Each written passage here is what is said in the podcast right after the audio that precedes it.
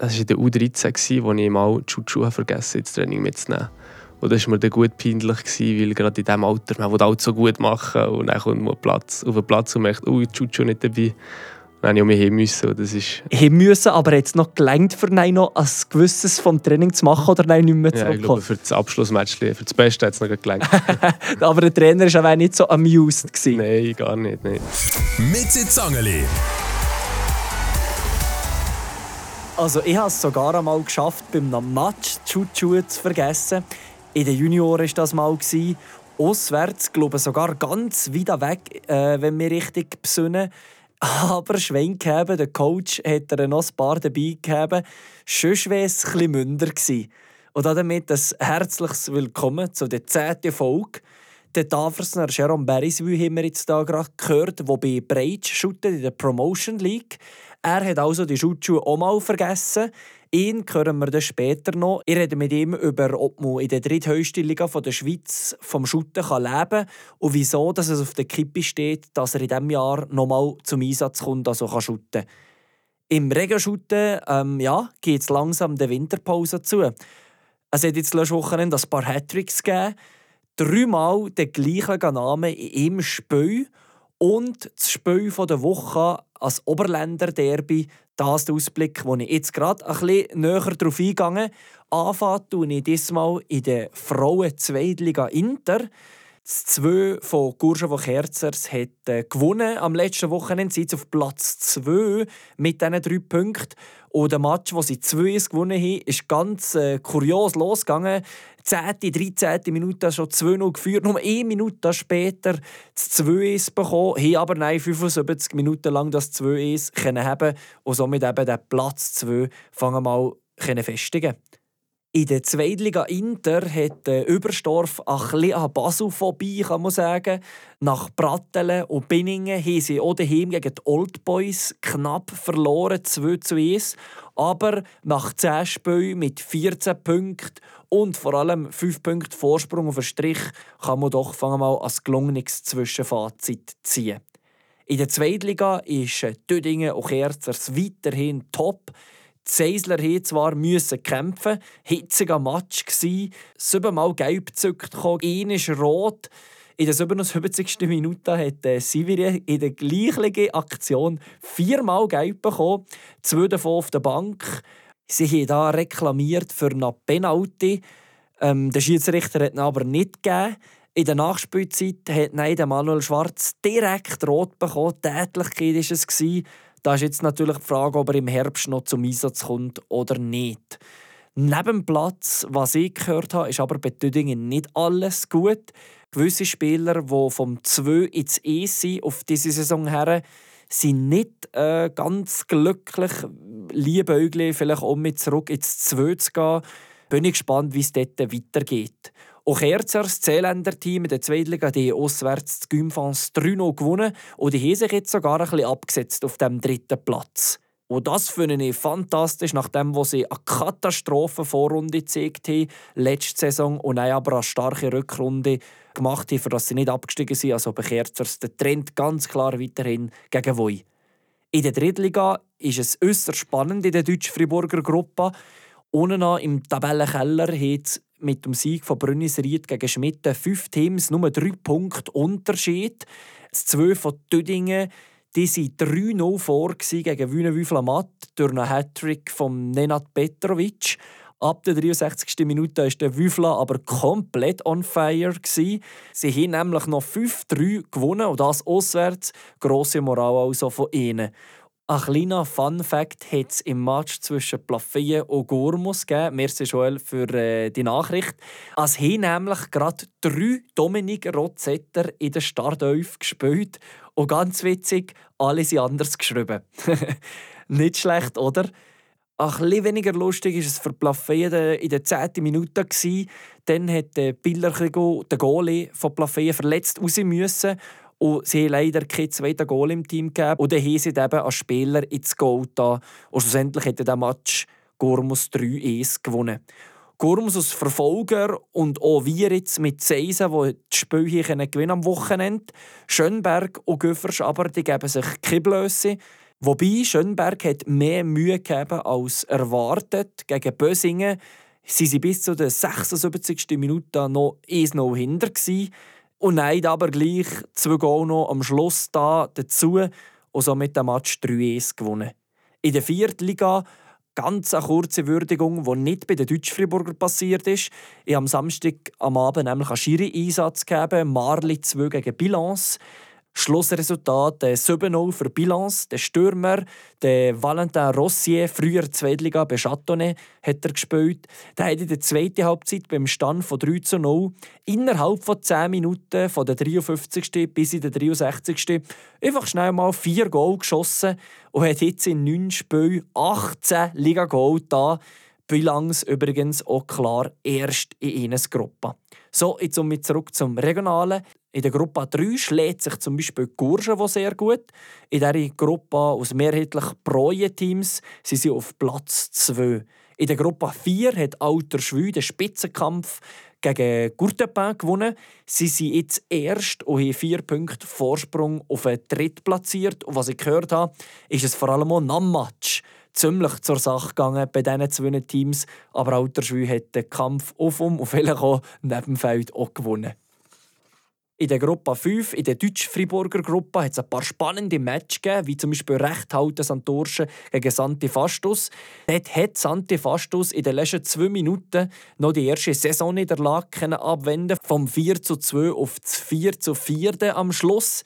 Der Kellerknüller hat den Tafers gegen Bösingen Lopen locker 3 zu 0 gewonnen. Der Alexander Spassow mit einem Hattrick. Und das Bäckli der Woche kommt vom Oberländer Duell Güferstädtlingen 2 und Plafeyen 2 und das hat Güferschner an Plafeyen verteilt. 6 zu 1 war am Schluss das Resultat. Dann gehen wir noch direkt in die Junioren B, in die Youth League. Sensemite hat den zweiten Saisonsieg erringen und das gegen die vorher zweitplatzierten 3-0 gewonnen. Und was ich gehört aus diesem Match, sie waren äh, eiskalt vor dem Goal und die anderen vielleicht ein weniger. Sie zum Beispiel auch das leere Goal von 5 Metern nicht da und somit bleibt Sensemite weiterhin oben am Strich. Das zum vergangenen Spieltag und jetzt noch zum Spiel der Woche.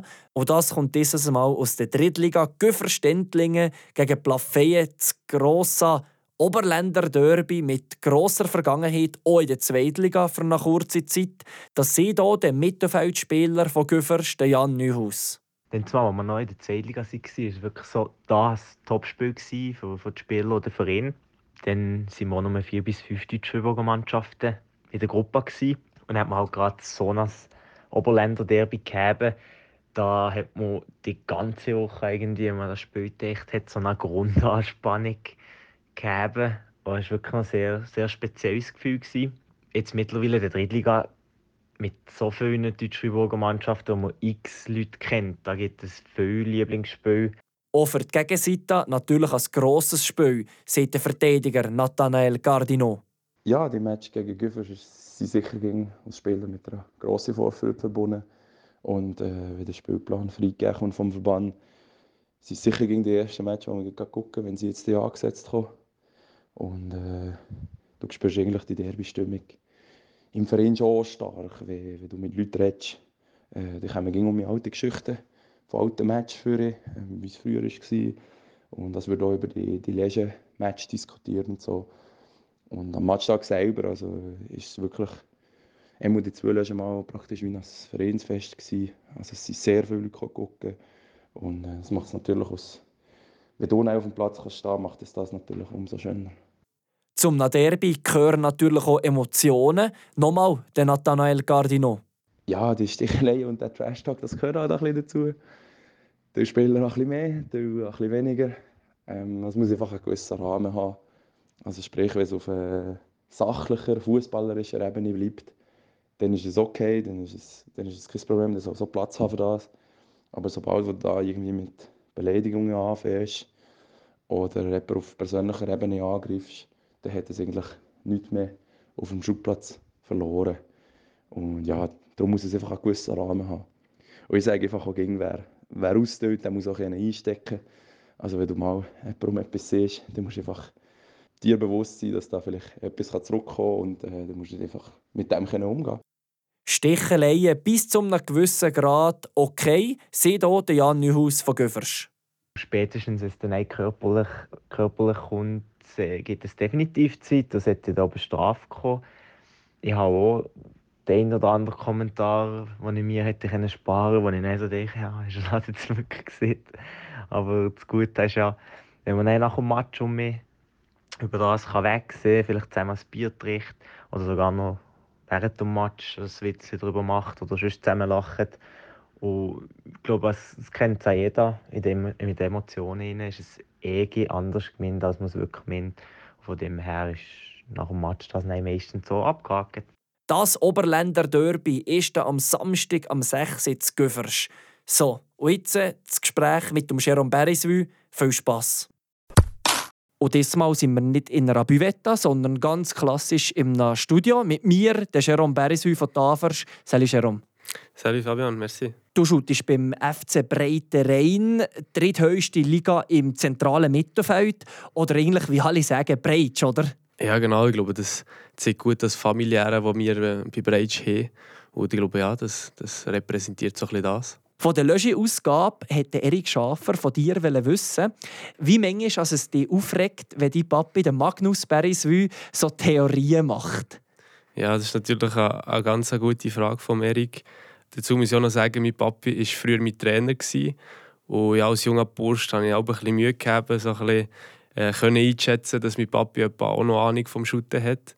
Und wegen dem äh, sind wir uns dort manchmal so ein bisschen, wie soll ich sagen, ist ein bisschen schwieriger gewesen für mich zu zu checken, dass er, dass er es gut meint. Und dann sind wir uns auch in die geraten. Und wegen dem konnte ich mich aber schon gut aufregen. Ähm, aber mittlerweile äh, schätze ich das eigentlich sehr, den Austausch mit meinem Papi. Und bin auch froh, dass meine Eltern mir, wenn sie können, unterstützen und die Matches können gucken. Das ist, das ist etwas sehr Schönes. Ja. Du hast vorhin gerade gesehen, eben Trainer war er von dir auch noch. Mhm. Das heisst, am Mittagstisch hat man auch über Schutten geredet, logischerweise. Ja, logisch, auch, auch heute noch. Das ist ein, das ist ein ganz grosses Thema. Und ähm, ja, das, das ist geil, wenn man sich so ein bisschen kann austauschen und auch einander widersprechen manchmal und so ein bisschen herausfordern. Ja, das ist cool. Er hat ja sicher gegen das Beste wollen. Das heisst, er hat, du hast auch von ihm lernen, von Magnus. Ja, sicher. Ja. Er, hat, er ist ja sehr lange im, im Spitzenfußball schon tätig. Wegen dem äh, sind seine Tipps äh, auf jeden Fall sehr wertvoll gewesen, ja. Der Lucien Deller hat man noch gesehen, Kollege von mir, auch von dir, ehemaliger Teamkollege. Auch, auch im Auto, nach dem Match, auch bei Tunsigen, so eine Herzursache gegangen zum Teil. ja, da, da haben wir schon ein paar... Ähm, ja, da hat er sich manchmal aufgeregt über eine Schiri oder über, über, unsere Taktik, weil er selber Trainer ist und hat das Gefühl, ja, das hätte man noch besser machen können. Und da haben wir auch vielleicht so ein bisschen unsere Seite mit eingebracht und es hat so sehr gute Diskussionen gegeben, wo wir, ja, wo, wo gefällt haben. Kommen wir kurz auf das Aktuelle. Darum hast du heute auch gebig Zeit, kann man sagen. Leider, du bist momentan verletzt. Wie sieht es bei dir aus? Was ist es? Ja, ich habe mich vor drei Wochen im Match, äh, im Zweikampf verletzt. Das war ein Prellball und äh, ja, der Fuß auch ein bisschen ähm, in einer schrägen Position gehabt oder so. Dann hat sie das Knie. Ähm, und ja, jetzt hat man diagnostiziert, dass er sehr wahrscheinlich ein kleiner Riss im, im Aussenbahn ist und wie es eben gegen noch geschwollen ist, muss ich jetzt noch ein MRI machen, weil so gleich noch könnte der Meniskus ein bisschen touchiert sein. Und ja, das ist im Moment sehr mühsam. Man, man merkt, wenn man verletzt ist, wie, wie gerne man eigentlich shooten Und ja, ist im Moment, wenn man kann shooten kann, vielleicht auch, ein bisschen zu wenig dankbar für das. Ja. Jetzt hast du gerade äh, gesehen, zwei, drei Matches hast du jetzt schon gefällt. Jetzt geht es gegen Herbst an, langsam, aber sicher fertig. Rechnen schon oder hoffst du natürlich noch auf einen Einsatz in diesem Jahr? Ja, das kommt halt ein, bisschen, äh, ein Stück weit darauf an, wie es dann geht, äh, ob schlussendlich der Meniskus äh, äh, verletzt ist oder nicht. Aber ähm, ja, Hoffnung ist sicher noch da.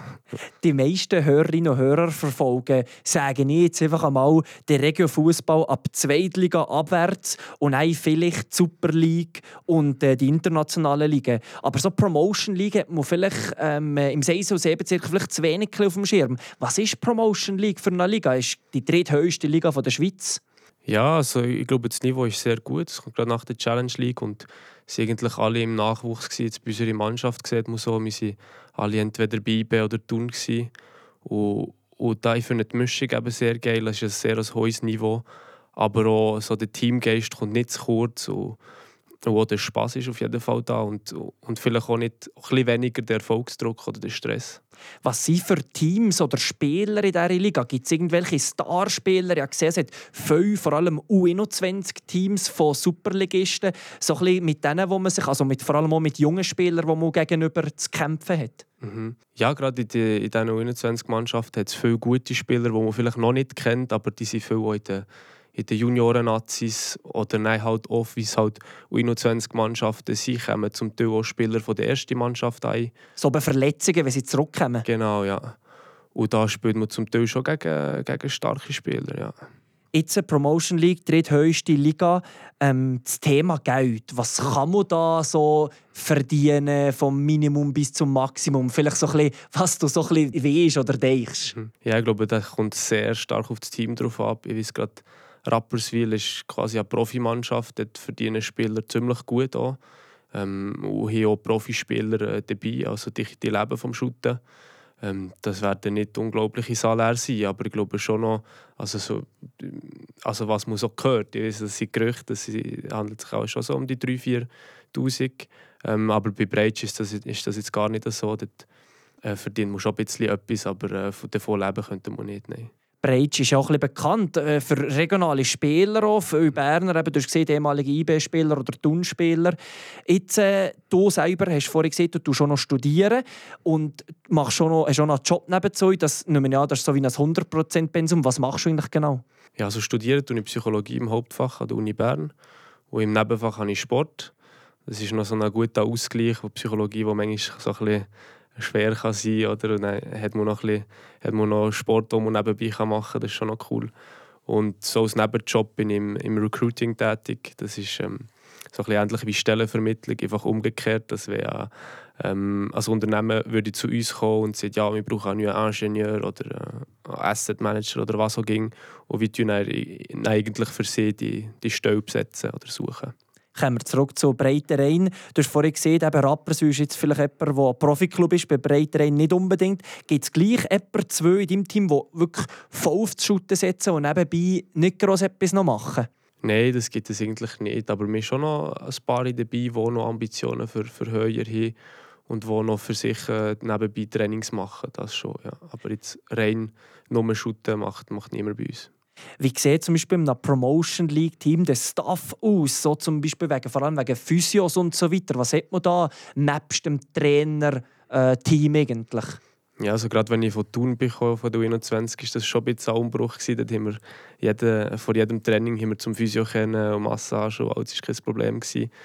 Und jetzt bei Breitsch ist es schon ein bisschen weniger regelmäßig. Hat man zweimal in der Woche die Möglichkeit, zum Physio zu gehen.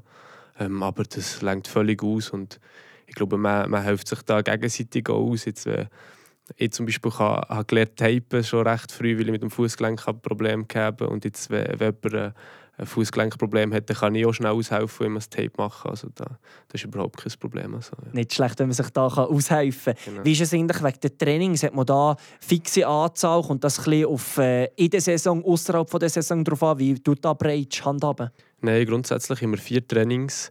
Aber während der Meisterschaft ist das auch recht flexibel. Wenn man, grad, wenn man merkt, dass die Belastung hoch ist, dann tut äh, der Trainer auch mal ein Training freigeben. Also ich glaube, das ist grundsätzlich schon fix, aber nein, halt auch sehr spezifisch. Aktuell seid ihr nach elf Spielen auf dem vierten Platz. Ist man zufrieden damit, mit der aktuellen Situation? Ja, gerade weil wir die Ausgangslage haben, dass wir sechs, die ersten sechs Spiele auswärts haben, weil unsere Kunststraße noch umgebaut ist, ähm, sind wir sicher sehr zufrieden, weil wir auch eine Mannschaft sind, die eigentlich äh, unsere Stärke ist, daheim zu spielen. Und, und durch, ja, gerade durch diese Situation sind wir doch sehr zufrieden, dort, um mal dort oben dabei zu sein. Ja. Letztes Jahr seid ihr ganz stark ähm, habt aber nicht aufsteigen auch lizenzmässig. Jetzt ist das nicht ganz, ich weiß nicht, ob es im Stadion Spitto Acker war.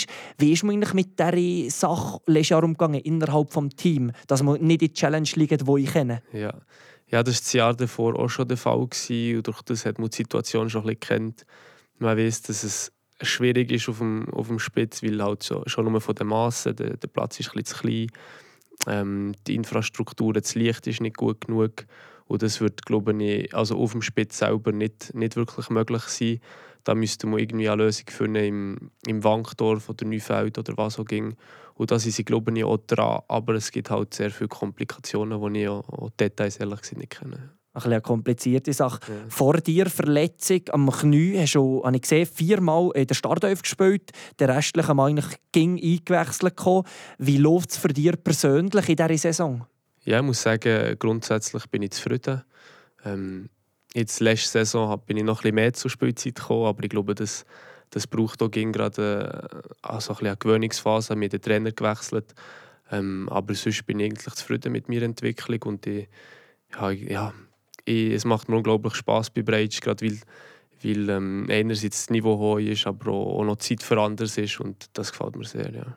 Vor ein paar Wochen Monat hat er äh, das grosse Highlight gegeben äh, im Göpp gegen IB, gegen Profis im Wankdorf. Du hast 30 Minuten spielen gegen die Young Boys. Ich habe schon mit dem Christoph Schneuli, äh, der hier im Podcast war, darüber geredet. Wie war es für dich? Ja, unglaublich. Vor, vor so einer Kulisse zu spielen ist, ist schon sehr geil. Ähm, gerade auch gegen IBE die beste, ich glaube, ja, man kann schon sagen, die beste Mannschaft von der Schweiz. Kann man so sagen. Äh, ja, das Niveau war äh, unglaublich hoch. Es ist so schnell gegangen, man hat aber nicht gewusst, wo hinter vor ist. ähm, aber ja, was ich vor allem so mitnehme von diesem Abend, ist so auch, auch ein bisschen freundschaftlicher gewesen, und dass man, man hat vielleicht den oder anderen kennt man noch vom Nachwuchs oder so und dann gerade mit vor der IB-Kurve äh, zusammen zu feiern, ist, ist etwas sehr Schönes. Gewesen, ja. ja, das ist der Nammatch, den mhm. zusammen gefeiert habt. Du wohnst selber auch noch zu Bern, jetzt frisch, mit deinem Bruder zusammen in einer Wege. Heißt das so ein bisschen, du planst längerfristig bei Breitsch zu bleiben? Ja, wie gesagt, ich bin, ich bin sehr happy bei Breitsch. Ähm, gerade auch, weil ich arbeite und Bern studiere, ähm, ist das etwas sehr Gutes, weil halt durch das ähm, auch sehr viel Zeit kann sparen kann ja, da bin ich sehr zufrieden und habe vor, eigentlich äh, längerfristig dort zu bleiben.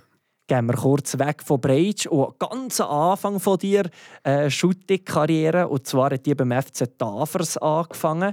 Was ist dir da noch so in Erinnerung von den ganz jungen Jahren, so Junioren FE vielleicht noch? Ja, ich kann mich noch erinnern, dass wir in den Junioren E oder D, ich weiß es nicht mehr genau, immer eine ziemlich gute Mannschaft gehabt, gerade mit dem, mit dem Lucien, mit der, mit der Steffi und der Jana, wo die jetzt alle eigentlich äh, weit oben spielen. Und, aber nicht nur von der Qualität her, sondern auch das Team selber hat, hat die gefackt. Und das habe ich sehr positive Erinnerung. Ja. Nein, ich bin schon über das Team AFF zum FC Thun gekommen. Hast eben mit dem Lucien auch dort zusammen gespielt. Ähm, in der U21 unter anderem auch. Und dann ist irgendwann mal eben ja, der, der Cut gekommen, sozusagen, ja, längt es jetzt zum Profi oder nicht. Wie bist du denn mit dieser Entscheidung umgegangen, was geheißen hat, ja, es längt jetzt nicht für bei uns Beton? Ähm, ist das schwierig gewesen? Hast du mit dem rechnen Wie ist das gegangen denn? Nein, die Entscheidung ist eigentlich auch von mir ausgekommen, gerade weil ich ähm, das Studium angefangen habe und ich so ein bisschen Einblick bekommen habe in diesen Profibereich, weil ich die Vorbereitung mit der ersten Mannschaft machen konnte.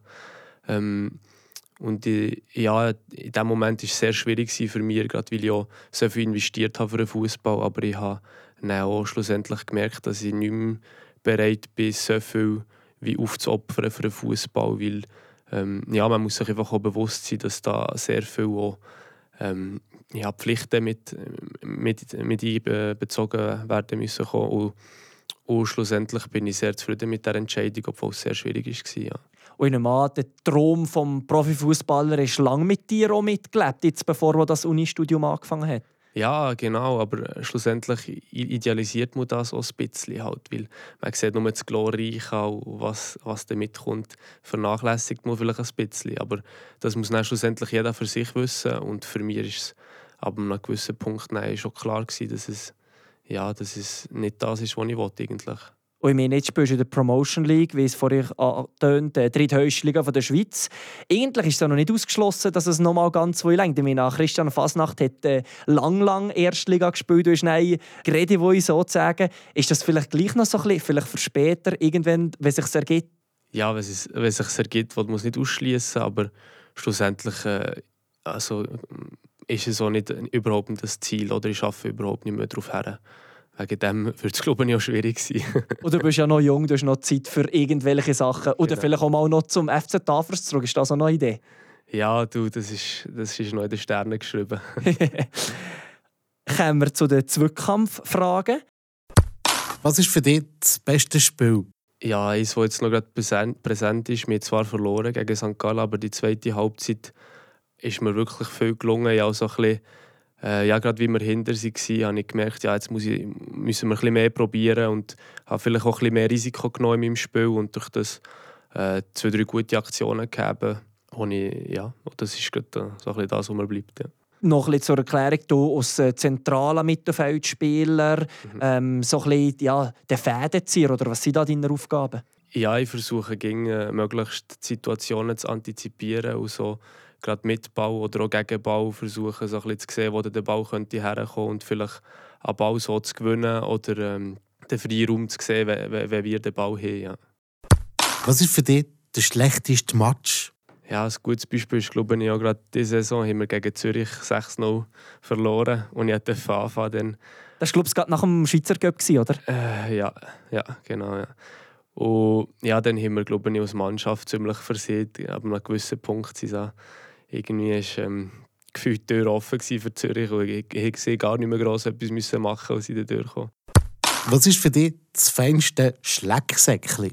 Ja, was mir da gerade so spontan in Erinnerung kommt, ist äh, das Schlecksäckchen in der Buvette als Tafers. Das ist ähm, wirklich etwas sehr Gutes gewesen. Ich glaube, ich muss das mal mit probieren.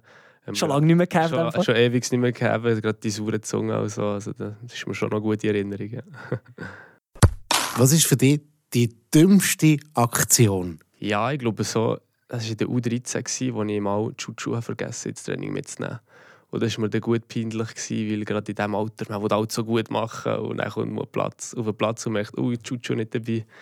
Und dann musste ich auch hin müssen. Und das ist, das ist schon etwas äh, Peinliches in diesem Moment, ja. Hin müssen, aber jetzt noch gelangt für noch ein gewisses vom Training zu machen oder nein nicht mehr zurückkommen? Ja, ich glaube, für das Abschlussmatch, für das Beste hat es noch gelangt. aber der Trainer war auch nicht so amused. Gewesen. Nein, gar nicht, nein.